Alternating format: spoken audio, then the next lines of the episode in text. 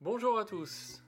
Ce podcast est l'idée originale de Maud et Fred, deux passionnés de trail et de sport.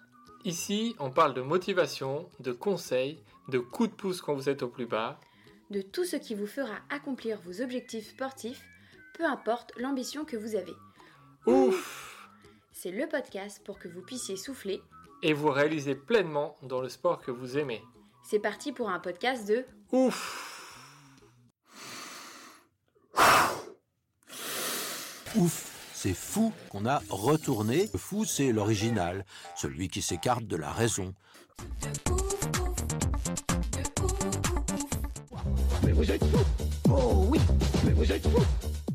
Bonjour à tous et bienvenue dans un nouvel épisode de Ouf pour un nouveau portrait de Ouf avec Ludovic Pomeray. Bonjour Fred, bonjour à tous.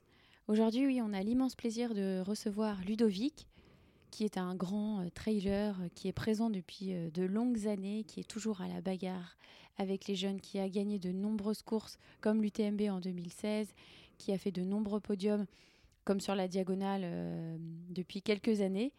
On va parler un petit peu de son histoire, de quand il a commencé à courir, comment il s'est mis au trail et comment il fait aujourd'hui pour toujours être présent dans le monde du trail. Bonne écoute à tous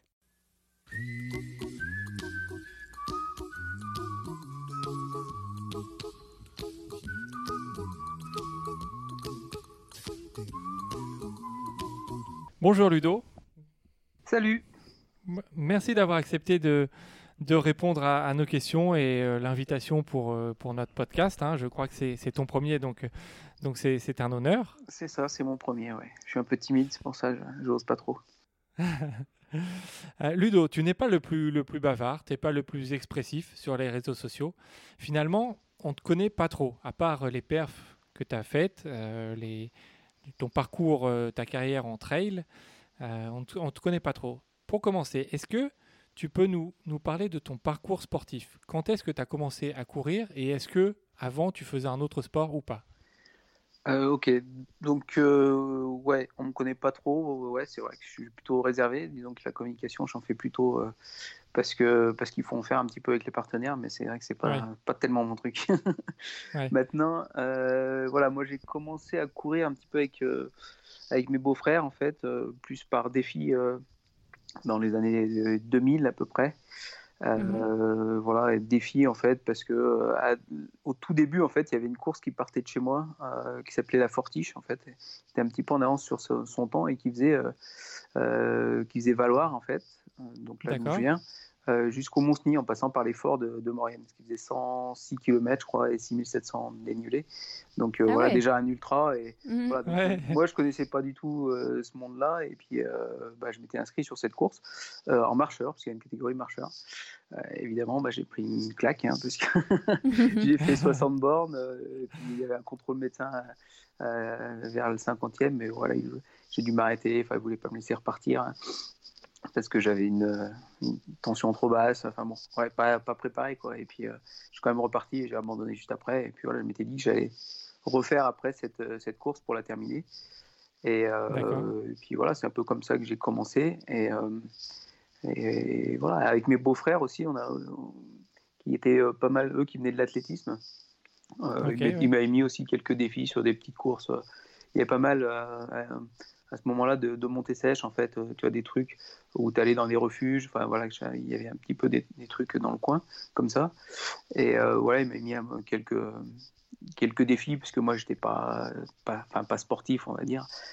Donc il m'a mis un petit peu au défi et puis euh, bah, au final même s'ils sont plus jeunes euh, voilà, je les avais battus sur, ce- sur, ce- sur, ces courses et puis voilà c'est aussi eux qui m'ont entraîné un petit peu là-dedans Euh, pour ce que je faisais avant euh, non je faisais pas de sport d'endurance moi j'ai fait un petit peu euh, bah, voilà jusqu'à mes 25 ans des, plutôt des sports de glisse hein, des sports Mhm. un peu plus fun que la course à pied Maintenant, on trouve du plaisir, mais c'est vrai que moi, plus jeune, bah ouais, courir, c'était pas, pas trop mon truc. Et donc, c'était plutôt, je faisais plutôt du snowboard. bon, j'ai commencé par le ski, après snowboard, un peu de plan- planche à voile, windsurf, quoi. Et voilà, ouais. c'est des trucs un peu plus, euh, un peu plus ludique. Quoi. ouais, c'est bah, différent. Ouais. Et ouais, donc après j'ai commencé un petit peu l'endurance, bah, justement pour essayer de refaire cette course qui, qui a disparu en fait. Et puis mmh voilà, donc je me suis préparé un petit peu pour dans le but de refaire cette course. Quand je pensais plus ou moins être prêt, on a commencé à faire un petit peu des trails. Et, et puis bah, cette course avait disparu et il y avait un remplaçant qui est arrivé. c'était c'était l'UTMB quoi. D'accord, ok. donc un peu, un peu l'ancêtre de, de, l'UTMB. Ouais, ouais, enfin l'ancêtre, il y, a des, y a des courses qui sont anciennes aussi. Hein. Y a, oui, oui, oui. La diagonale, elle, est quand même, mhm. quand même, ancienne aussi. Oui, il y a des courses plus vieilles. Oui. Mais euh, ouais, ouais. c'est vrai que cette course, euh, c'était une belle course en fait, qui a un parcours euh, qui n'était pas tellement fléché en fait. C'était plus, voilà, en orientation, il n'y a pas beaucoup de, de balises. mais voilà, c'était peut-être un petit peu en avance sur son temps. Quoi. Ouais. Et du coup, es, toi, tu es originaire, euh, tu es, un montagnard ou euh, tu es originaire de, de, Savoie, du coup, ou tu es, euh, es venu plus tard en Savoie? Alors, c'est un petit peu. Ouais, moi, je suis né à Grenoble, donc montagnard, il y a des montagnes autour. oui. Après, assez rapidement, mes parents sont allés à Lens-en-Vercors, donc sur le plateau. Et moi, je suis arrivé, j'étais en CE2, je crois, à Valois. Voilà, ça fait mhm. quand même un petit moment que j'étais en montagne, ouais. Mais, euh, mais ouais, même si j'allais faire des fois des randos avec mes parents, c'est pas euh, le truc qui m'intéressait vraiment. Quoi. Mmh. Ouais, D'accord. Euh, ces dernières années, quand tu, quand tu fais une, une, belle course, une belle perf, on entend et on lit souvent Ludo nous impressionne toujours, il est toujours à la bagarre avec les jeunes. Il faut dire qu'à 45 ans, tu sembles toujours à l'affût et prêt à remporter n'importe quelle course. C'est quoi ton, ton, sentiment par rapport à ton âge et aux jeunes qui gagnent de plus en plus? Euh, et qui te donne du, du, fil à retordre C'est une question pour euh, les interviews de vieux, ça c'est. Eh, eh oui, hein. eh bah, Maintenant, avec les jeunes qui arrivent, 45 ans, ça commence à, à, faire vieux dans le trail. ouais, non, mais je sais bien.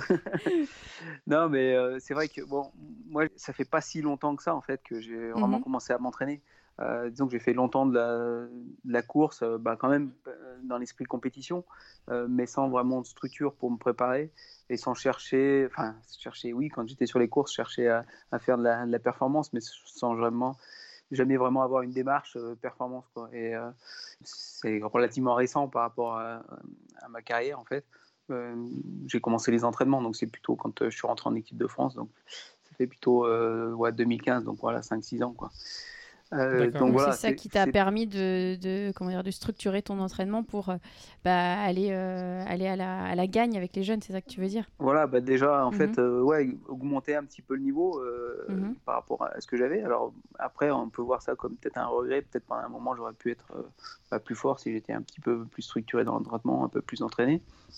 Mais là, je pense aussi ce qui permet d'avoir duré un petit peu, peut-être pas de ne pas avoir trop de lassitude pour, par rapport à à des gens qui ont fait vraiment un gros entraînement depuis le début.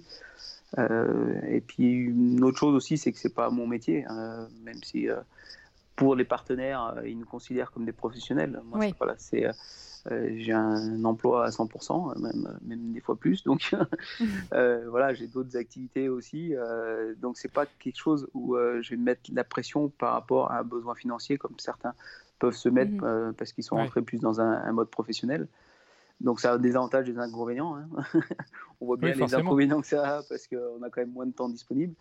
Euh, justement, maintenant, ça, peut euh, aussi être un avantage d'avoir moins de temps disponible. Euh, j'ai pas été énormément blessé en fait euh, sur ma carrière. la fraîcheur t'arrive un peu mieux que certains qui s'entraînent à bloc tout le temps.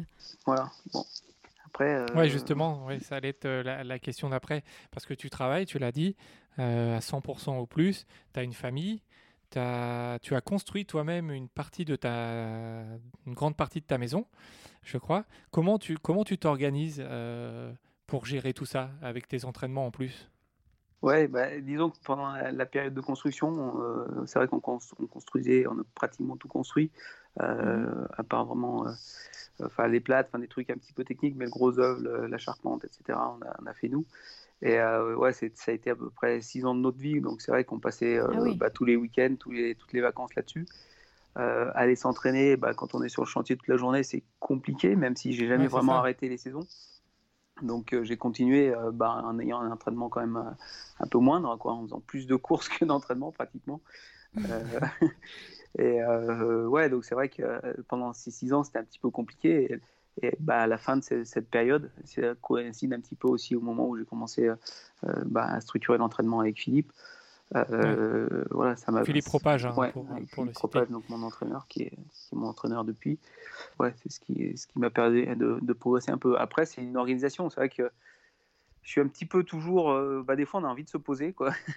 c'est un mm. petit peu ce que c'est un petit peu ce qu'on a fait pendant euh, peut-être euh, une semaine quand on, est arrivé dans cette période-là de confinement. mais après, voilà, on est vite reparti sur, euh, sur d'autres choses, en des trucs à faire. refaire des travaux. Et puis bah, là, on est encore la tête dans le guidon. Et, voilà, bon, ça a des avantages, c'est qu'on les journées sont bien remplies, on n'a pas trop de mal normalement pour s'endormir. Mhm. Mais ouais, c'est toujours de l'organisation et puis toujours en fait à faire bah, des compromis. Euh, un petit peu de, partout en fait. Euh, alors les compromis sur l'entraînement, euh, ça, mon coach les gère assez bien. Moi, je lui donne quand même mes disponibilités. Il sait que j'ai un mhm. travail, il sait que j'ai une famille, donc il ne va pas me mettre à 30 heures par semaine, surtout quand, quand, je travaille. Et, puis voilà, c'est des compromis avec la famille. Maintenant, c'est vrai que moi, mes filles sont quand même déjà grandes, donc elles sont quand même plus, autonomes, elles ont plus plus non plus forcément envie d'être avec nous.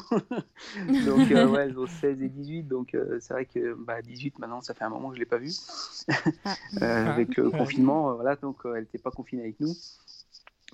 donc, ouais, ça laisse quand même, par rapport à la famille, ça laisse plus, ouais, plus de temps libre. Un avantage, c'est que j'ai une de mes filles qui a commencé là, pendant cette période, à, courir. Donc, voilà, c'est aussi, ah, c'est aussi quelque chose qui est, qui est sympa. Et je vais courir de temps en temps avec ma femme pour aussi faire euh, bah voilà, avoir ses compromis et puis passer quand même du temps ensemble, euh, même si forcément moi, euh, bah, je dois l'intégrer dans mes entraînements. C'est pas mhm. forcément, voilà, s'il met une sortie cool, je vais essayer de tomber sur cette sortie-là pour aller avec la famille et puis être en cohérence avec l'entraînement qui est proposé par mon coach. Mhm, Mais c'est bien parce que du coup, tu partages en même temps, enfin, tu essaies de trouver le compromis, tu partages avec ta famille ta passion et eux aussi s'y mettent un peu au final. Oui, oui, bah, ma famille. Euh, alors, jusque-là, ma femme euh, participait quand même pas mal. Euh, que ce soit l'hiver en, ski de rando, on y va de temps en temps ensemble. Mhm. mes filles, moins quand même. Là, c'est un petit peu nouveau, donc je suis, ouais, je suis content pourvu que ça dure. J'espère que ce ne sera pas que lié à cette période. Oui. ouais, c'est un des. C'est bien parti.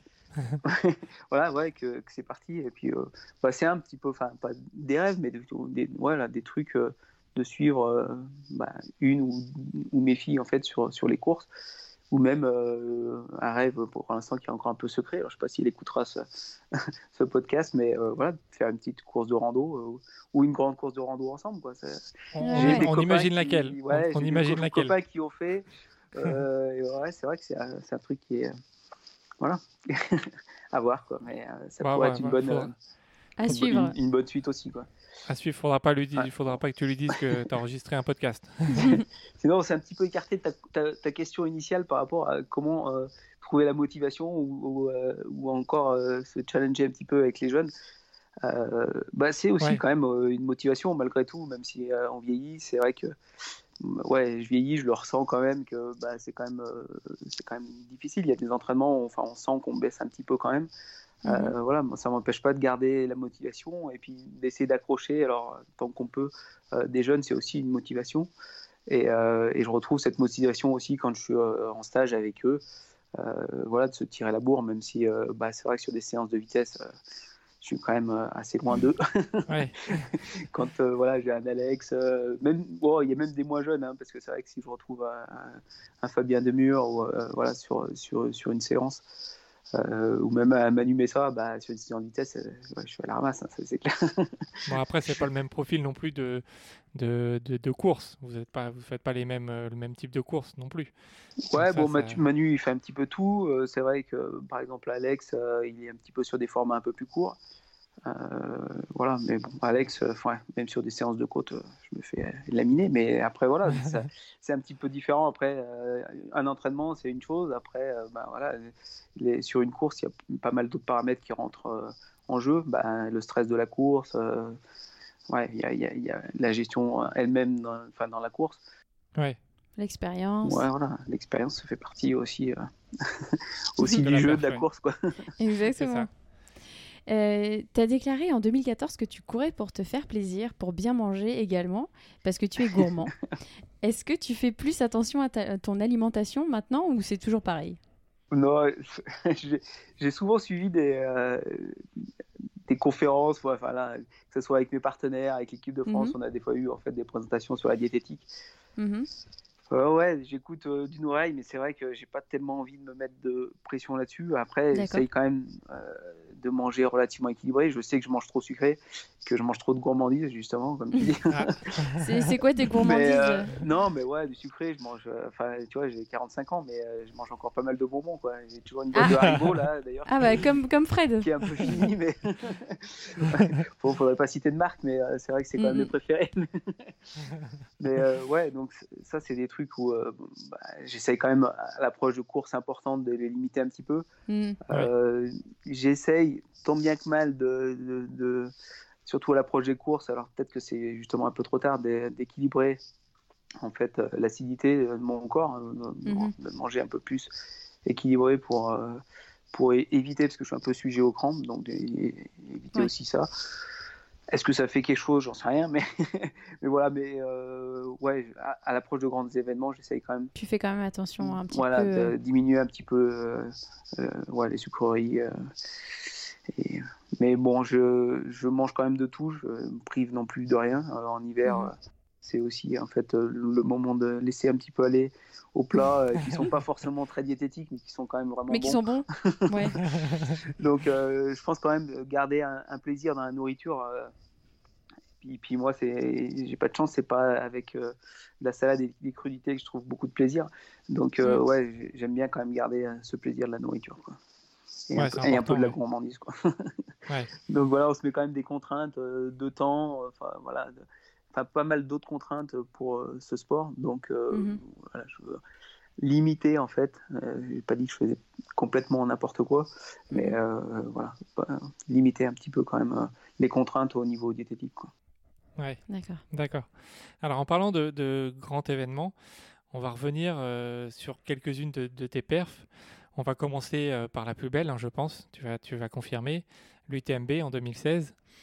Euh, Ludo. Ah, je sais pas, j'aurais pas mis ça. Non, je non. Ah, ah. Ludo, ça fait quoi de franchir la ligne d'arrivée de l'UTMB en premier dans Chamonix devant tous les spectateurs que ça amène, devant toutes les personnes qui regardent derrière leur écran? Qu'est-ce que ça fait de franchir la ligne premier? Eh ben, c'est déjà difficile à imaginer en fait. Moi, mm. euh, enfin, je l'ai raconté pas mal de fois ma course et c'est vrai que euh, j'avais du mal à, réaliser. Même, euh, j'ai vraiment commencé en fait à décompresser puis à profiter vraiment quand j'entrais dans Chamonix sur le bitume où là il y a quand même peu de risques de ne pas arriver au bout. Mais avant ça, c'est vraiment Ouais, de, bah, on n'y croit pas, j'imagine, non, bah C'est clair C'était très abstrait euh, pour toi. ouais, et puis euh, après, c'est vraiment euh, ouais, une émotion qui était. Bah, déjà, on arrive quand même. Enfin, moi, j'arrive pas très frais à la fin de l'année mm. quand même. Donc, on arrive quand même fatigué avec bah, de la fatigue physique et mentale. Donc, ouais, les émotions prennent vite, vite le, dessus. Surtout quand bah, tu passes la ligne avec une de tes filles et puis tu retrouves mm. aussi ta famille dessus. Donc c'est vrai que tu te laisses vite submerger euh, ouais, par, par, les émotions qui sont vraiment un moment, je pense, qui reste euh, ouais, gravé, à, gravé à jamais. Quoi. Ouais, on imagine, ouais. Bah, d'autant plus que les circonstances de course, elles ont été absolument dingues. Ça mérite d'ailleurs qu'on s'y arrête. Le début de la course, ça se passe bien. Tu es dans le top 5. Et, euh, et, puis là, grosse défaillance dans la montée vers le col de la Balme, jusqu'au refuge du croix du, de la Croix du Bonhomme, où tu pointes 50e. Qu'est-ce qui s'est passé à ce moment-là? Tu t'en souviens? Ouais, ouais, bah ça, ça, se passait bien sur, euh, sur le début de course. Et euh, voilà, je voulais quand même garder un contact sur, le, sur les têtes de course, en fait, parce que j'avais aussi regardé un petit peu ce qui se faisait sur l'UTMB. Et mhm. euh, On n'a jamais quelqu'un qui est vraiment parti du fond et puis qui a, qui a gagné l'UTMB. Quoi. donc, je dis, voilà, je quand même, j'avais quand même même si j'essaie de le garder un petit peu pour moi, voilà, j'avais quand même des objectifs un peu de, performance, pas de remporter UTMB, mais au moins de, voilà, un top, top 5, top 10, enfin, euh, ouais, top 5, c'est quelque chose qui me trottait euh, dans la tête au départ, et voilà, je voulais garder mhm. quand même un contact avec, euh, avec la tête de course, et puis bah, on parlait de la diététique juste avant, j'ai l'impression que j'ai rien changé, pour moi, j'ai je fais un petit peu toujours la même chose avant les, avant les courses, Et ben là, euh, je sais pas ce qui s'est passé, voilà, mal, mal de ventre, difficile. Un moment où je, voilà, je pouvais vraiment plus, plus avancer, quoi plus m'alimenter et puis mmh. voilà à se vider un petit peu dessus sur le sur le parcours quoi malheureusement et ouais vraiment difficile et à remettre les habits euh, les habits euh, enfin chauds parce qu'on n'avance plus et puis qu'on n'est pas bien et, que tout le monde nous dépasse, nous, nous dit un petit mot. Alors c'est vrai que ça remonte un, un, petit peu le moral, et, mais, euh, mais voilà, on est quand même au fond du trou. Et, et puis pour moi, l'UTMB c'était un petit peu la bête noire. J'étais jamais allé au mhm. bout, sauf une fois où c'était c'était pas l'UTMB, c'était l'aller-retour dans la vallée de Cham sur un parcours de repli. Mhm. voilà, c'est oui, ça compte pas. Pour moi, j'étais jamais allé au bout et j'ai eu pas mal d'échecs. Euh, donc je dis bah voilà c'est encore une fois où, euh, où, je vais avoir un échec ou enfin je vais pas avoir un échec parce que je vais le terminer cet UTMB mhm. c'était mon objectif j'allais le terminer. Mais tu euh, t'étais dit voilà j'y vais et je serai pas dans le top 10 bah, mais non oui là c'est clair que quand on voit tout le monde passer tout ça je, suis pas, Je, dis bon bah j'y arriverai pas. Mais par contre je vais aller au bout quand même parce que j'ai tellement eu euh, enfin d'échecs sur cette course que euh, même si je m'arrête à Courmayeur, je fais en, deux étapes parce que j'avais derrière aussi en fait les championnats du monde au Portugal. Euh, mhm. Donc mon coach n'était pas très super chaud pour que je fasse l'UTMB au départ. Hein. donc j'avais aussi ce deuxième objectif là. Donc je dis c'est pas grave, je pense en, en entraînement et puis bah, j'irai à Courmayeur. Je m'arrête, je me repose et je fais en deux étapes et puis et puis je repartirai après le lendemain parce que même si j'étais loin, ça reste, j'avais quand même beaucoup de marge pour, pour terminer l'UTMB dans les temps. Quoi. Oui, Donc pour le terminer, euh, voilà, c'était possible. Quoi. Ouais. Et, bah puis, bah, voilà, et finalement, bah, et ben justement, oui, la, course. Euh, euh, alors, qu'est-ce que ça fait? Donc, tu, tu, tu fais une, une, pause et j'ai pas fait, non, du coup, j'ai pas fait de pause en fait. J'ai continué, pas fait de pause, continué à, à, marcher en fait. Euh, voilà, j'ai passé, en te vidant euh, sur le parcours, mais tu, tu marchais quand même. Ouais, je marchais. Après, bah, de toute façon, j'avais plus rien à vider puisque je m'alimentais plus du tout. Euh, donc voilà, après, je continuais à, marcher. Dans la descente, j'ai même trottiné sur les chapieux. Et sur les chapieux, mhm. bah, j'ai retrouvé ma femme, en fait, qui on s'était mis d'accord. Normalement, elle ne devait pas venir au chapieux parce que c'était un peu compliqué de faire la route, cette route. donc, elle ne devait pas venir. Et puis, bon, elle était là. Et c'est vrai que. Bah, moi forcément un petit peu au, fond du trou et puis en voyant aussi ma famille au, euh, ouais, au bord des larmes parce vous voyez que ça se passait une nouvelle fois pas bien. Euh, voilà, ça m'a aussi mis un coup, euh, un petit coup de boost. et après ça, ben, en sortant des, des chapieux, j'ai essayé de reprendre un gel pour recommencer à m'alimenter. j'ai dû le ruminer quelques fois pour qu'il pour qu'il passe parce qu'il ne voulait pas rentrer. Et puis, et puis voilà, tant mieux que mal. Après, je me suis remis à essayer de courir. Et puis, euh, et puis j'étais tout le temps en contact avec ma, ma femme, euh, enfin pas au téléphone, mais à chaque fois que je la voyais, euh, disons qu'on pouvait la voir un petit peu plus que ce qu'on peut faire maintenant. Mm. Et, elle était toujours en contact aussi avec mon coach. Et puis voilà. J'ai eu de la chance là que, que, que ma femme n'ait pas eu le message de mon coach, qu'il n'y ait pas de réseau au Chapieux, parce que c'est vrai qu'à ce moment-là, mon coach, bah, par rapport à, il voulait que tu arrêtes ah, Ouais, par rapport au championnat du monde, euh, il a dit bah, c'est pas grave, je suis plus dans ah le coup, euh, euh, bâche la course. Et puis voilà, donc elle n'a pas eu de message. elle a Comme eu quoi qu'après, que, quand je suis à Courmayeur, mais c'est vrai qu'à Courmayeur, bah, c'était un petit peu différent. Là, je me rapprochais du top, je sais pas, je devais être dans les. Juste après Courmayeur, je crois que je me rapprochais du top 10, donc voilà, j'avais déjà pas mal remonté à Courmayeur. Quoi. Ouais, juste, justement, ça fait, ça fait quoi? Donc tu repars, tu n'as plus d'objectif, tu veux aller au bout. Et tu te rends compte que tu doubles un par un, tu doubles, tu doubles, tu reviens top 10 à Courmayeur, tu continues, tu continues à, doubler un par un. Qu'est-ce qui se passe dans ta tête dans cette deuxième moitié de course? Est-ce qu'à un moment tu te dis, qu'est-ce que tu te dis? Est-ce que tu dis, bon, je vais essayer d'aller chercher le podium? Est-ce que Qu'est-ce que tu te dis? Comment ça s'est passé? Je cherche pas podium, c'est que je vois, euh, voilà, que je reprends du monde forcément. Enfin, j'étais quand même, enfin forcément, non, pas forcément, mais j'étais quand même relativement loin. Euh, et du coup, ben, tu te fixes après. Enfin, moi, je m'étais fixé des, objectifs à court terme. Euh, voilà, par exemple, je me souviens dans la, montée de Berton, euh, je voyais quelques lampes en fait, et je disais, bah voilà, je vais revenir sur cette lampe avant, avant le refuge, ou donc, ou un top, un top X en fait. Je me dis, bah voilà, je vais aller. sur maintenant, l'objectif, c'est d'être dans le top 10, et puis tu faisais étape par étape en fait. Quand j'étais dans le top 10, ben, voilà, il dit bah, allez, on va essayer d'aller d'aller un peu plus loin, plus loin top, top, 5, puis j'arrive à la fouille, on me dit que non, c'est à Champé, je crois, on me dit qu'après de la tête. bon, là j'ai déjà avancé beaucoup, hein, mais à Champé, on me dit que la, la, tête est plus si loin que ça, il y a un quart d'heure, je crois, alors que bah, ah j'ai déjà récupéré beaucoup quoi, par rapport, par rapport à ce que j'avais comme retard. Quoi. Et c'est vrai que d'avoir fait cette partie euh, cette partie peut-être en, dessous, en fait, toute cette partie où euh, j'étais dans le dur, où euh, disons que physiquement je me suis pas épuisé, bah, en fin de course peut-être que j'ai aussi plus d'énergie, en plus d'avoir mhm. d'avoir le mental parce que le fait de reprendre plutôt que de se faire doubler, c'est quand même beaucoup plus confortable. c'est énorme, hein, sur une deuxième moitié de course, c'est énorme. Ah, c'est impressionnant, ouais. Et alors, entre 2008 et 2018, donc euh, soit 10 éditions de l'UTMB, on retire celle de 2010, voilà, qui a été arrêtée puis, euh, puis, enfin, arrêtée puis raccourcie. Euh, donc sur ces 10 éditions, il y a quatre vainqueurs Kylian Jornet, François Daen, Xavier Thévenard, tous plus jeunes que toi, d'au moins 10 ans, et chacun trois victoires. Et il y a toi. Ouais, Alors, qu'est-ce que bah ça te fait d'avoir. Euh, et, et qu'est-ce que ça te fait du coup d'avoir ton nom à côté de, voilà, de, de leur, leur nom euh, bah, sur, cette, euh, sur la plus grande course du monde? Ouais, mais non, mais c'est sûr que c'est. ouais, je suis fier de l'avoir fait. Maintenant, il mm. faut quand même ouais, remettre un petit peu les choses à la place. Je pense que je ne suis pas dans les mêmes niveaux que, que les personnes que tu as citées.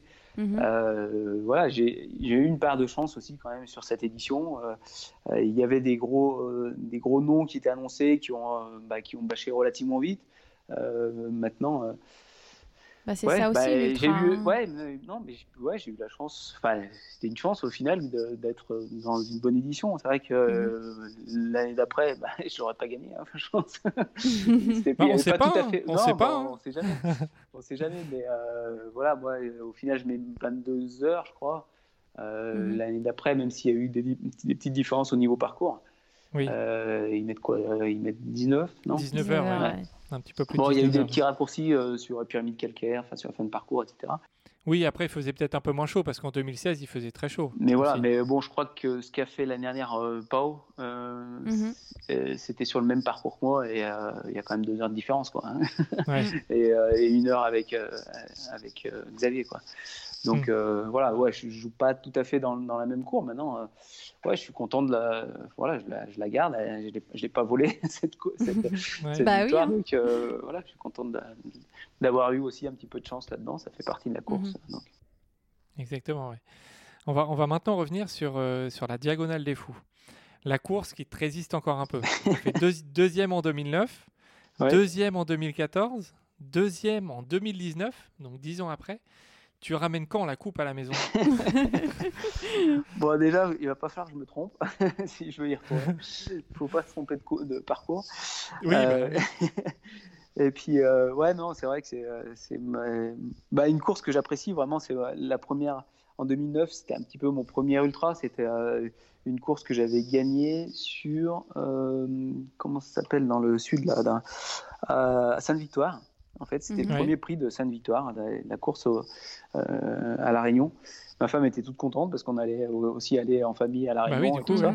Sauf que moi, ça me faisait un petit peu souci quand même. Euh, bah, voilà, parce que, parce que je m'étais aligné en fait sur. Euh, en 2009, je m'étais quand même déjà aligné sur l'UTMB, mais en, je m'étais aligné en 2004 et 2005. mais j'avais bâché à chaque fois parce que c'était au début je courais et puis j'étais pas prêt et le mieux que j'avais mhm. fait c'était 100, 110, je crois, 110 km. Quoi. Donc euh, voilà, j'avais quand même un petit peu d'appréhension euh, pour ça, et surtout quand on est invité, euh, ça me met un petit peu aussi de, pression ouais. par rapport à ça. Quoi. de parce que du coup, tu es un peu plus attendu. Quoi, ouais, bah, mériter, mériter cette invitation, comme à chaque fois qu'on est invité sur une course, quand même, bah, on essaye de, de, faire au maximum pour honorer, honorer ça. Quoi. Donc mmh. voilà, ça s'était bien passé parce qu'au final, pour moi, une deuxième place a été quand même assez inespérée. Oui, bah oui, du coup. Même si euh, en, analysant un petit peu, je fais pas beaucoup d'analyse sur la course, mais j'avais juste regardé en fait euh, les temps de pause que j'avais fait et euh, mhm. juste que j'avais pris un peu trop de pause. j'avais la différence, j'avais 17 minutes, je crois, sur Julien Chaurier qui gagne cette année-là, et je les avais perdus juste sur les, temps d'arrêt en fait sur les ravitaux. Quoi. Ah bon, Après, j'étais pas parti dans l'objectif de déjà de faire de faire ce, podium ou cette deuxième place. Donc voilà. Mais depuis, je fais un petit peu des pauses un peu plus courtes en principe. Mais toujours deuxième du coup. ouais, ouais. voilà, 2014. Bah, ouais, non, je Là, je suis très loin, très loin du, du maître. Hein. C'était François Daen, là, en 2014. Et je crois que je dois être à une heure et demie. Hein, donc, je n'était pas tout à fait dans, dans le même monde non plus. Mhm. et puis l'année dernière, euh, bah voilà, je, dois être à une heure, je crois, de, de Grey. Après, il y a cette, cette erreur en début de parcours, comme pas mal d'autres d'autres personnes. Euh, maintenant, voilà, on ne sait pas. Hein, la course, au final, une deuxième place, c'est déjà pas mal. Euh, on ne sait pas ce qui, ce qui se serait passé euh, s'il n'y a pas eu cette erreur. Peut-être que ça aurait été pire, peut-être pas. Hein. Voilà. Euh, je ne sais pas encore si j'y retourne cette année. Pour l'instant, voilà, le planning de course, il est un peu comme tout le monde. On ne sait pas trop. en attente, on va dire. il va y avoir un wagon de course en octobre, enfin à l'automne, mais voilà, après que choisir. Euh, c'est ouais, un petit peu ma saison euh, progressivement. Quoi. Disons que j'attaque pas par une course de 150 bornes ou 160. Euh, voilà. Donc là, je sais pas, je sais pas encore. D'accord. Et tu peux nous dire un petit peu voilà, pourquoi voilà, cette course elle est un petit peu particulière pour toi, pour que tu reviennes voilà, plusieurs fois à vouloir bah, attaquer le, podium? Bah, déjà parce que c'est une ambiance quand même particulière sur, sur l'île. Enfin voilà, cette course, c'est euh, c'est une course en fait sur, sur, une île qui est vraiment sympa pour euh, bah, déjà pour la, la, convivialité, pour aussi aller en mhm. vacances en fait, qui est assez diversifiée où euh, on peut faire quand même des, on a quand même des paysages qui sortent un petit peu, même si je vis dans une région qui est quand même sympa, qui sortent un petit peu de ce qu'on voit là, quoi, qui nous dépaysent vraiment. Ouais. Ah bah oui, la Réunion, il a... c'est rare de trouver des paysages comme ça, euh, des sentiers comme ça euh, dans le monde. Hein. Ouais, ouais. et puis euh, aussi un terrain qui est quand même assez technique, assez éprouvant. À chaque fois que j'y retourne, je dis mais ouais. voilà, mais, pourquoi on revient là? Enfin, voilà, C'est ça. C'est un terrain où on n'avance tellement pas, où c'est tellement dur en fait, et éprouvant pour aussi la concentration, pour rester concentré sur ouais, pour pas se blesser dessus, quoi. Même si ça m'est arrivé une fois hein, sur cette, mhm. cette, course. Euh, donc, euh, ouais, c'est ça. Et puis, le, ouais, l'ambiance qu'il y a sur toute l'île, mhm. euh, je pense aussi difficile pour les Réunionnais, en fait, justement lié à ça, en fait, la pression qu'il y a par rapport à, l'île entière, en fait, qui, est, qui vit à l'heure de, de, de, la diagonale. Ouais. Donc, voilà. Et puis, c'est aussi, en fait, d'y aller en famille, de faire un petit peu les vacances.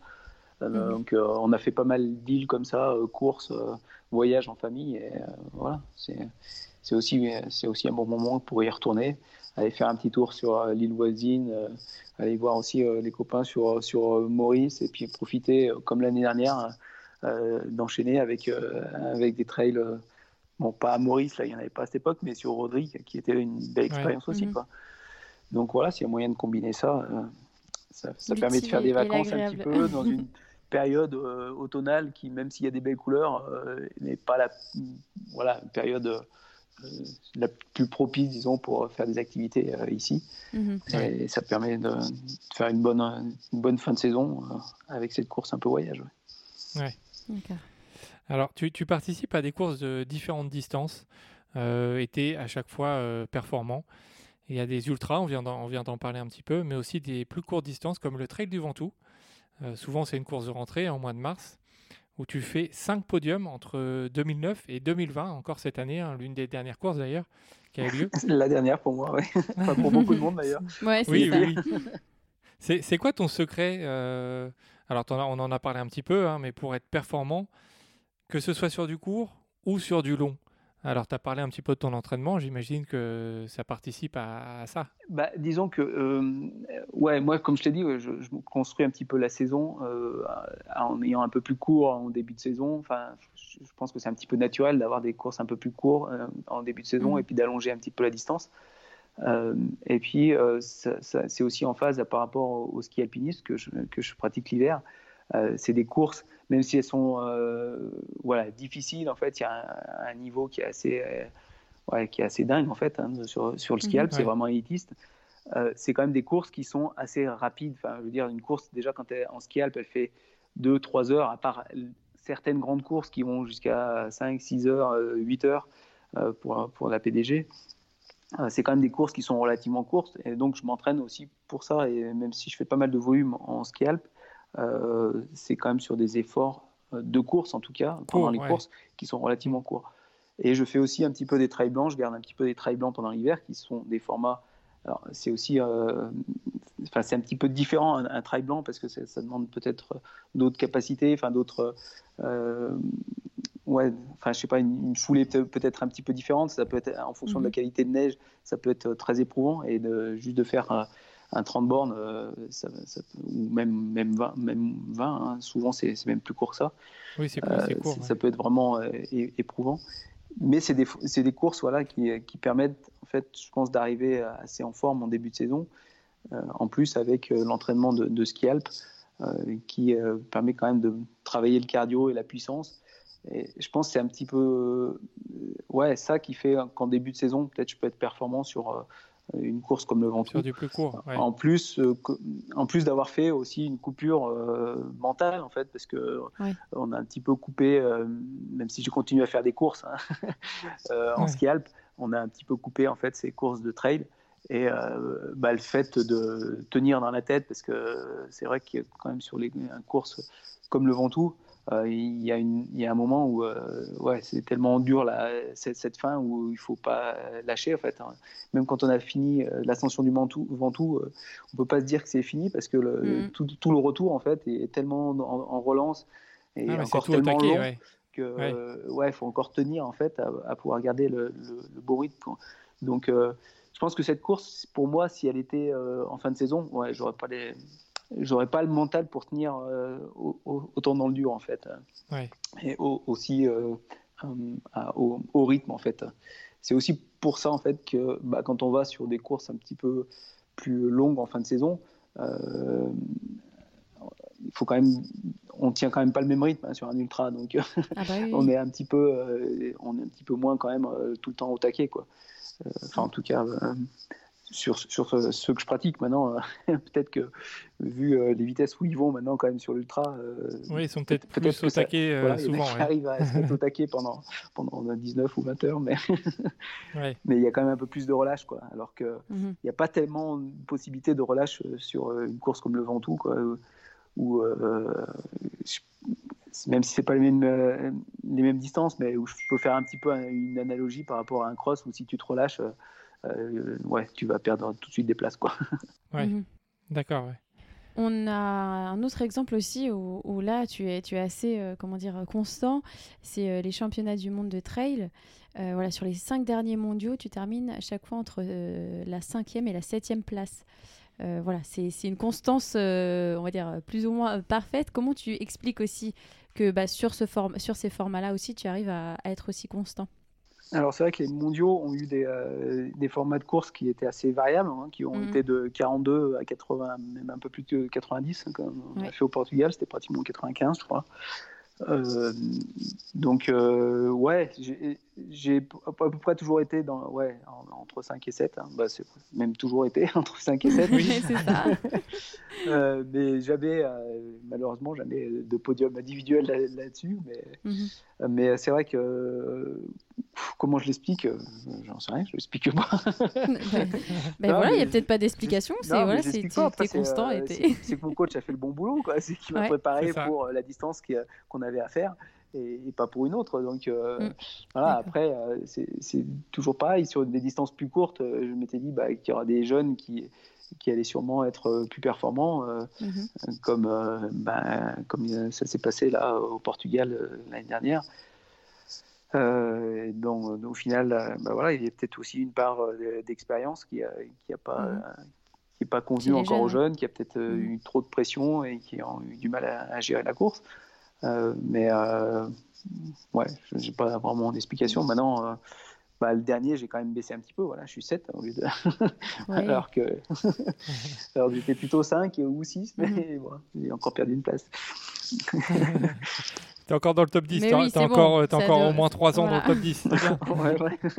ouais, bon, faut, faut se qualifier aussi, tu vois. Il y a, cette année, bah, bah, il n'y aura, y aura, rien. Donc, Après, voilà, les qualifications, elle est quand même, on a quand même la chance aussi d'avoir des coureurs qui, qui, ont un bon niveau en France et puis pas mal de coureurs qui, qui ont envie de porter ce maillot, qui n'est pas mm. le cas dans tous les pays, qui est, voilà, oui, mais qui est quand même le cas pour pas mal d'athlètes français. voilà, on a quelques exceptions, mais voilà. D'ailleurs, ça, ça, fait quoi de, de, porter le maillot de l'équipe de France et de courir pour, pour son pays?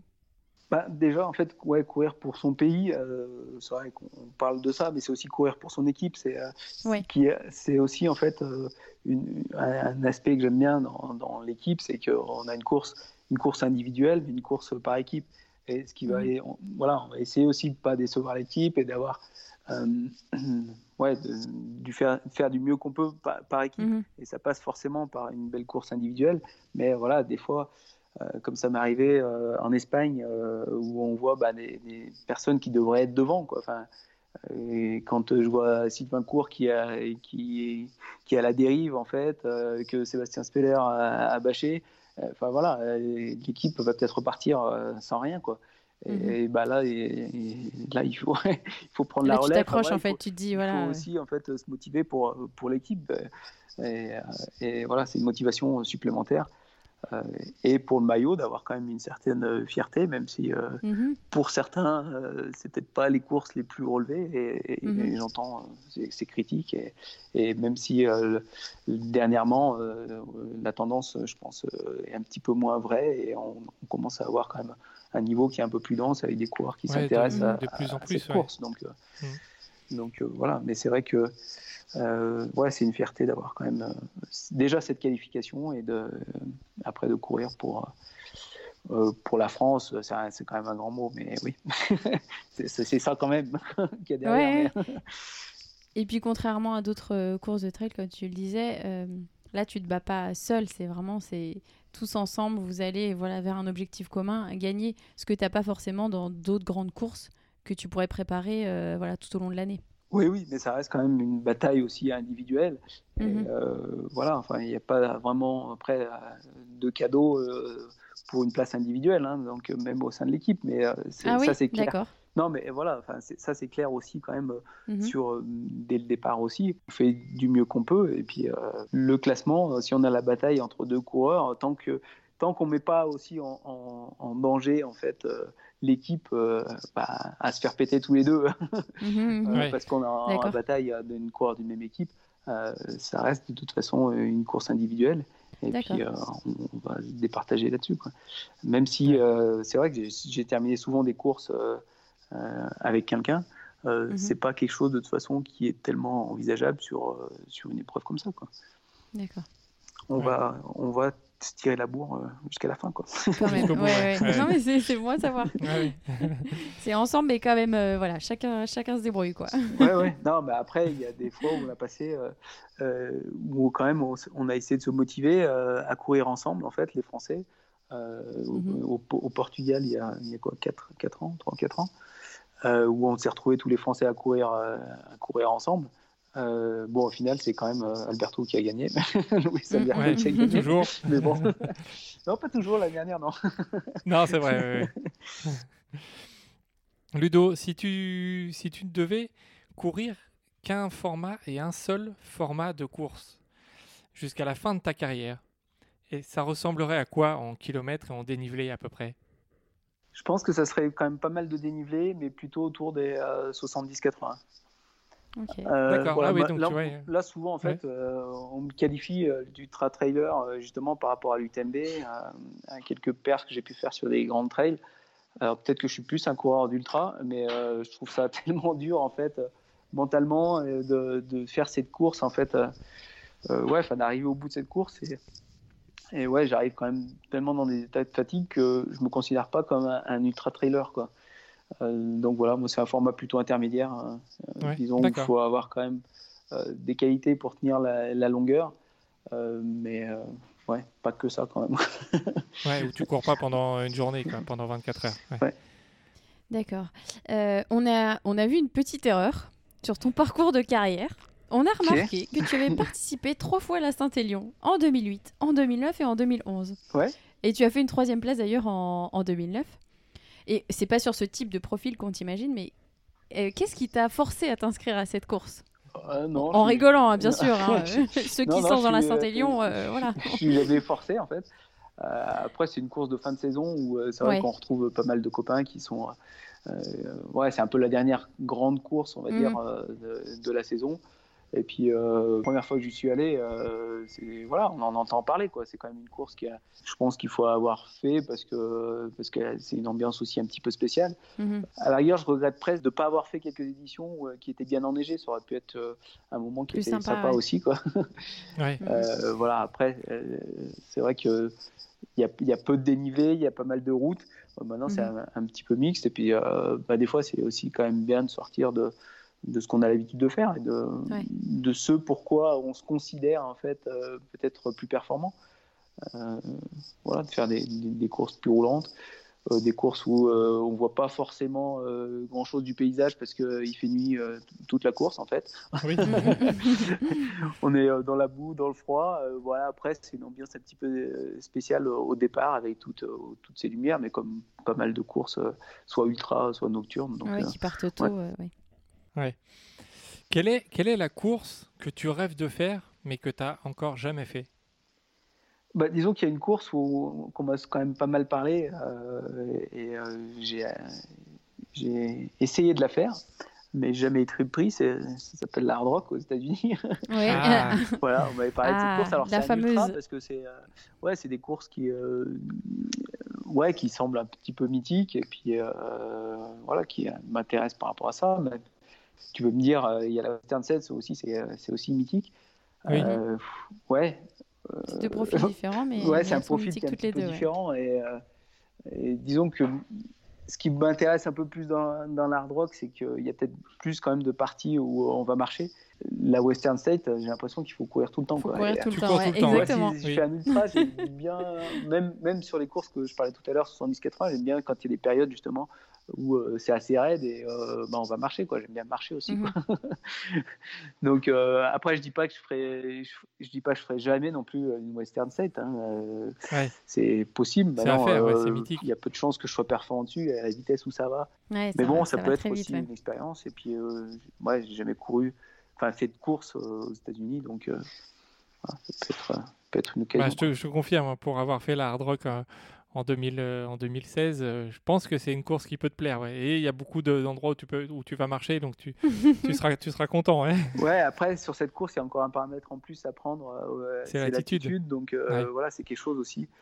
C'est pas trop euh, comment le gérer, euh, comment l'entraîner. Il faudrait avoir beaucoup de temps. Euh, Mm. Peut-être, en fait, euh, justement, pour aller en, en altitude. euh, comment le gérer, combien de temps avant, etc. Enfin, bon, il y a beaucoup de beaucoup d'inconnus pour moi sur cette course. quoi. donc, euh, Mhm. Un jour, tu, t'es- tu, tu tentes l'inscription tous les ans pour avoir tes. Alors, euh, pas tous les ans, parce que avant que je refasse. L'année où j'ai. euh, c'est quelle année où j'ai bâché la DX 2017 ouais, 2017 Ouais, je me souviens plus. Euh, ouais, ça devait être 2017.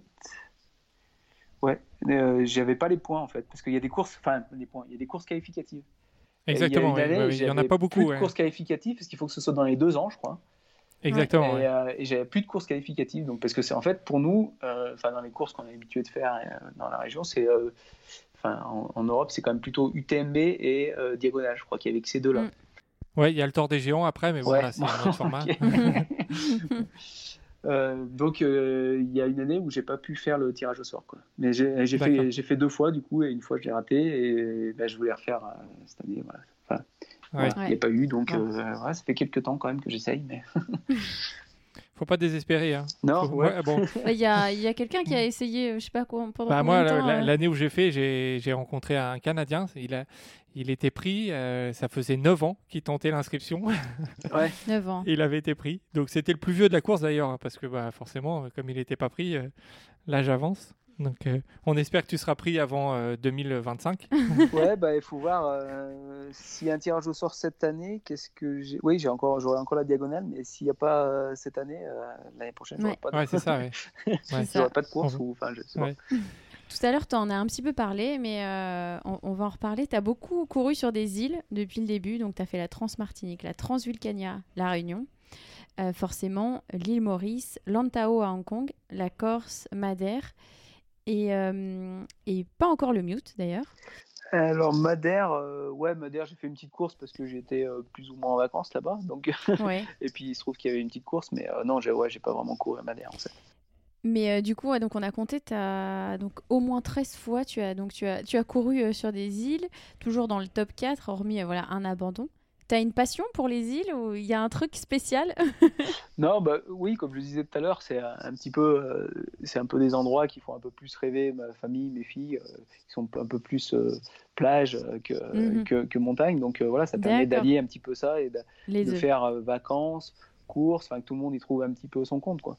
Ce qu'on parlait euh, ou- tout à l'heure en fait. Mhm. Euh, c'est euh, c'est d'avoir ce compromis et, ce genre de course, ça permet de faire un compromis pour toute la famille. Euh, voilà, tout le monde y trouve un petit peu son compte. quoi. Ouais. Et puis c'est pas désagréable de parcourir aussi une, Ah bah non, une île, euh, Il y a pire. voilà, d'y ça. aller une, deux semaines, et puis euh, bah, de, quand même d'avoir un effort, ça dépend de la course, mais d'avoir un effort pendant un jour sur cette île. Quoi. Mhm. Ouais. C'est vrai. C'est quoi ta vision du trail aujourd'hui et, et comment tu vois euh, évoluer le monde du trail? Donc, tu dis que tu as commencé plus ou moins en 2000, donc depuis, ça, fait, ça a quand même pas mal évolué. Comment, comment tu vois le trail aujourd'hui et, et son évolution? Bah, disons on- l'évolution, euh, on, on voit qu'il y a un petit peu plus de démarches, en tout cas euh, professionnelles, pour aller en fait vers, vers la performance dans le trail, Ouais. qui avait peut-être un petit peu moins avant. Euh, voilà. Sinon après au niveau ambiance de course, pour moi ça a quand même pas mal changé. C'est vrai quand euh, j'ai commencé, ben euh, j'avais pas non plus forcément le même niveau, donc c'est- euh, où j'avais pas les mêmes objectifs non plus sur la course. Donc Mhm. euh, pour moi c'était un petit peu plus plus convivial avant parce qu'on passait pas mal de temps à discuter avec des gens sur les courses. Maintenant, même si on échange quelques mots, c'est rare qu'on discute beaucoup quand même sur les courses. on passe Ouais. son temps à discuter. Cette discussion, euh, elle se fait avant, ap- après. En fait, ça reste toujours quand même euh, très convivial et puis euh, donc c'est toujours une ambiance que j'apprécie quand même. avant, euh, bon un petit peu moins pendant parce qu'on a encore un, un petit peu plus la tête dans le guidon, mais euh, mais après aussi, voilà, c'est des bons moments d'après course. J'en ai des, des bons souvenirs, quelques-unes, quelques-uns aussi sur sur l'UTMB, euh, que ça soit avec n'importe quel coureur, hein, parce qu'on nous voit un petit peu comme voilà avec des teams, mais, mais, et voilà, moi je peux passer du temps avec des coureurs d'autres teams euh, avant, après. Et euh, Ouais. voilà, il n'y a pas vraiment euh, de séparation, il n'y a pas de, de guerre, même si euh, ouais. concurrence, une Heureusement, course Ouais. individuelle. Et puis, euh, ben, voilà, on fera pas forcément de, de cadeaux sur, sur la course. Mais euh, après ça, ça, ça reste très convivial. Et et il y, a de- il y a de bons souvenirs aussi après, après course. Ouais. Euh, une question qu'on pose à tous nos invités. Est-ce que tu as un objet fétiche que tu emmènes avec toi dans toutes tes courses? Euh, non. Non, t'es pas gris-gris ou, euh, ou euh, pas des vêtements. De temps en temps, il y a des gens qui, qui Non, mettent non, les ouais, mêmes j'ai- vêtements. j'ai non. le, j'ai le même slip depuis, euh, depuis 2000. Et bon, il commence à être un peu usé là. Non, D'accord, ok. Non, non, non, je plaisante, j'ai rien du tout. Non, non, non, euh, non, non, j'ai pas, de truc euh, particulier. Non. La famille, la famille qui est là euh, souvent. Ouais, ouais, la- ma, ouais ma, ma femme est souvent, euh, fait souvent en fait sur les, les grandes courses euh, l'assistance. Mhm. Euh, voilà, c'est un petit peu ça, mais c'est pas quelque chose que. Enfin, si, quelque part je l'emporte avec moi, mais. Mais pas avec Ouais. toi, sur toi, pendant ta Ouais, course. ouais. Non, non, j'ai pas de, pas de gris-gris. D'accord. Si, si tu devais rencontrer Ludovic Pomeray, qu'est-ce que tu lui dirais? Ouais. Bon, ben là, j'en sais rien. Quoi. ouais. Ouais, non, mais je sais pas, peut-être pas, peut-être par rapport à son âge, je dirais pourquoi il, ouais, pourquoi il court encore euh, là maintenant. mais... mais bon. euh, D'accord. Ouais. Qu'est-ce qui, qu'est-ce qui le motive encore à, à courir et non, je, je sais pas, je sais pas ce que, ce que je lui dirais. Je bah, dirais Tu as déjà peut-être, euh, trouvé euh, de de petits laisser trucs. un hein petit peu euh, la place aux jeunes. Mais euh, Mm, non, ouais, je- question difficile. hein. D'accord. Oui. Qu'est-ce que tu réponds à tous les gens qui te disent que t'es un ouf Qu'est-ce qu'ils me répondent Euh, Pourquoi Bah, j'ai pas beaucoup de gens qui me disent que je suis un ouf, quoi. Après, sauf, sauf les gens dans ma famille quand euh, Ah. ils sont pas trop. Ouais. Il y en a quelqu'un quand même. Ouais, quand ils sont pas trop dans le milieu, en fait. C'est vrai que Ouais. quand euh, des personnes qui sont pas tellement dans le milieu euh, ils nous voient Mhm. euh, juste faire, euh, juste pour quelqu'un qui est dedans, c'est c'est juste, mais tu vois, juste aller faire un, un 40 bornes en montagne, c'est un truc qui est, mhm. qui est, inimaginable pour certaines personnes. C'est vrai. Oui, tu passes pour un extraterrestre. Et qu'est-ce que tu leur dis du coup à, à, ce moment-là?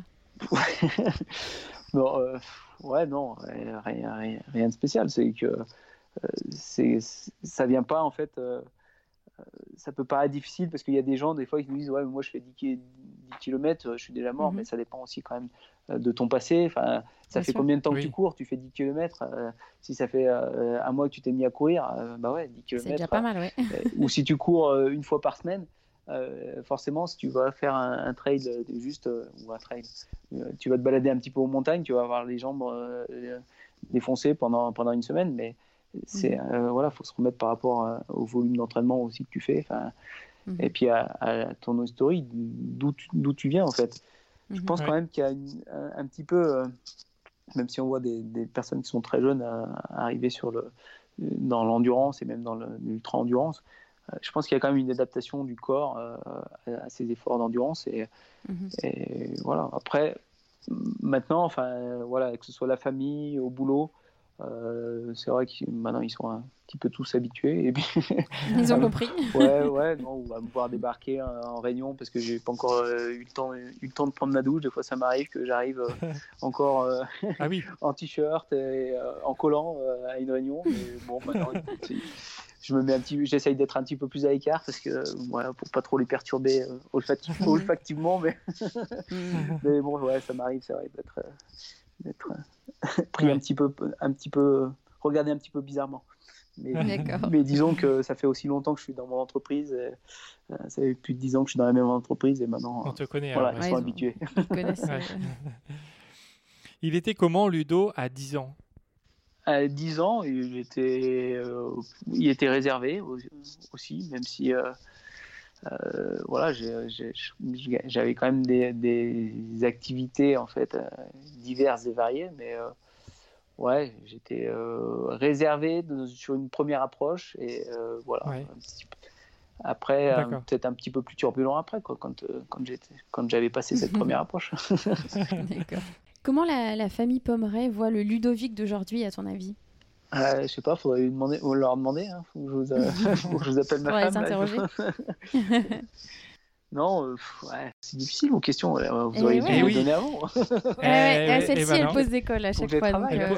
Ça pose toujours des cols. Hein. Il en reste deux, trois. Euh. non, comment elle, elle, me voit bah, Non, ouais, j'en sais rien comment elle me voit. Quoi. Euh, ma famille, mais euh, tu parles, enfin, vous parlez de ma famille proche ou euh, ma famille bah, Ta famille proche. Oui, la famille proche, oui, ceux qui vivent avec toi et peut-être tes parents, comment Ouais, parce que ma, ouais, ma, disons que ma femme et ma fille, j'ai du mal à savoir comment ils me voient.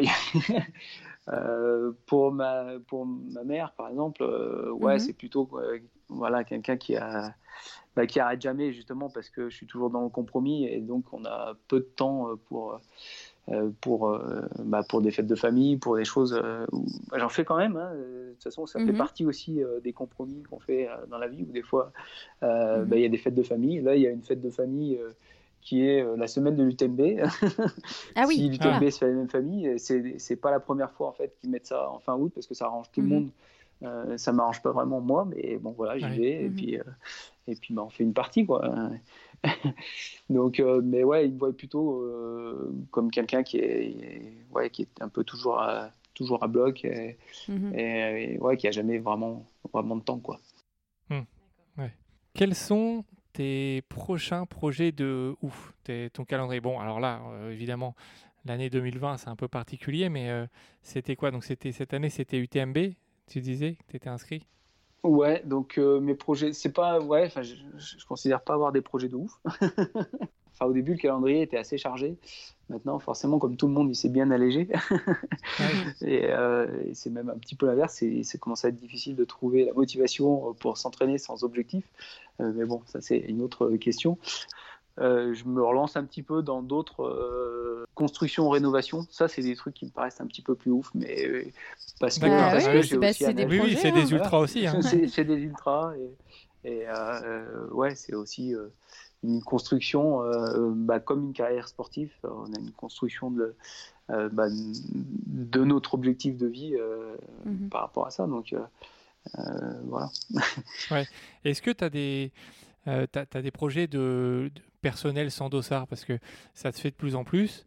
Euh, on a eu Joe Grant en podcast euh, qui nous disait que voilà, au Colorado, que lui, il préférait presque faire des aventures très longues sur plusieurs jours sans dossard. Est-ce que c'est quelque chose qui t'intéresse, que tu vois, que tu veux peut-être faire dans les années à venir ou, ou tu préfères toi la compétition? Non, moi je préfère la compétition. Après, euh, peut-être que je ferai un truc comme ça, en fait, euh, un, GR, mais plutôt, euh, plutôt avec ma femme, en fait, pour partager ça. mais pas, pas dans un objectif, en fait, de réaliser un record. pour l'instant, non, c'est pas des trucs qui m'intéressent. ouais. je mmh, préfère être sur, la, sur une compétition. Compétition. voilà. Après, mmh. Euh, ouais, il y, a des balades euh, que j'aimerais bien faire euh, en groupe, mais aussi, aussi parce que c'est un peu quelque chose en fait qui est sur les courses de trail en fait peuvent manquer, c'est cet, esprit d'équipe en fait qu'on a, où je parlais un petit peu tout à mhm. l'heure par rapport à l'équipe de France. il y a peu de courses, alors il commence à y en avoir quelques-unes en fait d'équipes et c'est vrai que c'est un petit peu la différence par rapport au ski alpiniste que je pratique l'hiver. Euh, où c'est des courses d'équipe et j'aime bien ce j'aime bien ce challenge même si c'est des fois difficile aussi psychologiquement quand euh, soit on est devant notre coéquipier soit on est derrière. Dans les deux cas c'est difficile. C'est difficile à gérer. Mais voilà c'est quelque chose qui est assez fort enfin euh, ouais un moment de partage qui, qui est assez intense et ça laisse de, bons souvenirs ouais, ouais et voilà c'est des c'est des, des, bons souvenirs. Mais non, en défi personnel, pour l'instant, non, je n'ai pas tellement de, Hmm, de, projets là-dessus. Après, c'est des défis personnels, juste, euh, je complémente un petit peu, ces défis personnels, souvent quand même, euh, voilà, c'est personnel, mais c'est aussi quand même un, aspect communication et puis de d'avoir, euh, enfin voilà, de, vendre un petit peu ce, projet-là au, public et de le, le, faire vivre au public. C'est le faire vivre, mais c'est aussi mm-hmm. quand même une partie du travail, on va dire, de l'athlète, de l'image de l'athlète.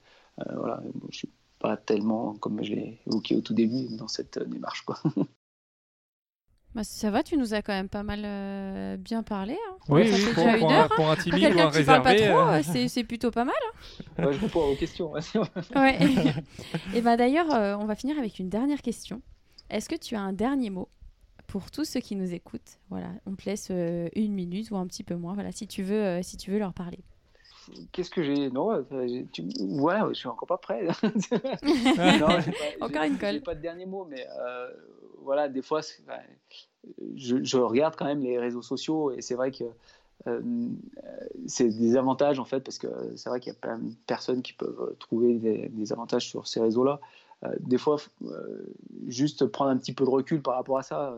tout ce mhm. qu'on voit en fait sur ces communications, euh, souvent c'est vrai, parfois c'est quand même un petit peu une façade. Euh, prendre un petit peu de recul par rapport à ça et puis euh, voilà pas essayer de, vivre en fait sa passion du trail au travers de, soi-même en fait et pas mhm. forcément aller voir d'autres personnes ou essayer de, mimiquer de copier d'autres personnes ou voilà essayer de se faire sa, propre expérience dans la discipline euh, même si c'est toujours intéressant de voir ce que, ce que font les autres. Mais euh, je pense qu'il n'y a rien quand même euh, d'universel dans, cette discipline et chacun doit trouver sa façon de faire, sa voie et ce qui l'intéresse vraiment. Quoi.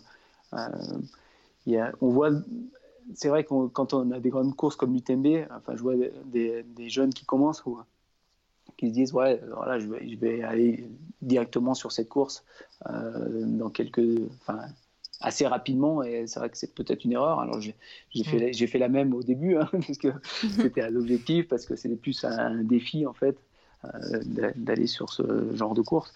Euh, maintenant, euh, je pense que chacun doit trouver en fait ce qui lui convient et, et puis c'est vrai que ce qui est un petit peu dommage, c'est d'avoir peut-être des distances qui sont un petit peu moindres. Pourtant en fait qui ont un niveau qui sont assez dingues et qui sont un petit peu moins médiatisés, un petit peu moins mm. euh, récompensés, on va dire, euh, alors que, que, le niveau est complètement stratosphérique. Quoi. Euh, je j'ai peut-être pas tellement dit un mot. Euh, bah, c'est pas mal, c'est plus qu'un un, dernier mot. qui avait rien à dire. ouais, c'est clair. Rien à dire, mais bon, voilà, profiter. Bah, voilà, c'est sorti au final. Profiter et puis, euh, ouais, profiter pour, pour, garder quand même les plaisirs de la vie et, que euh, la passion du trail ne mette quand même pas trop de contraintes et dans la vie, que ce soit personnel, professionnel.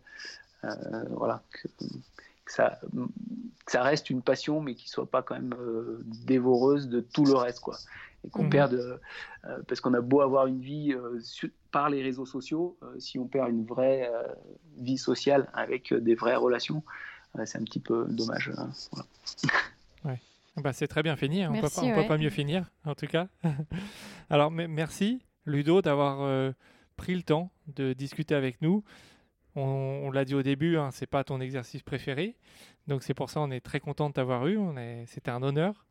Donc euh, merci encore eh ben, merci. pour ton intervention. Merci à vous. Je viendrai donc de, du coup faire un petit peu des travaux en échange.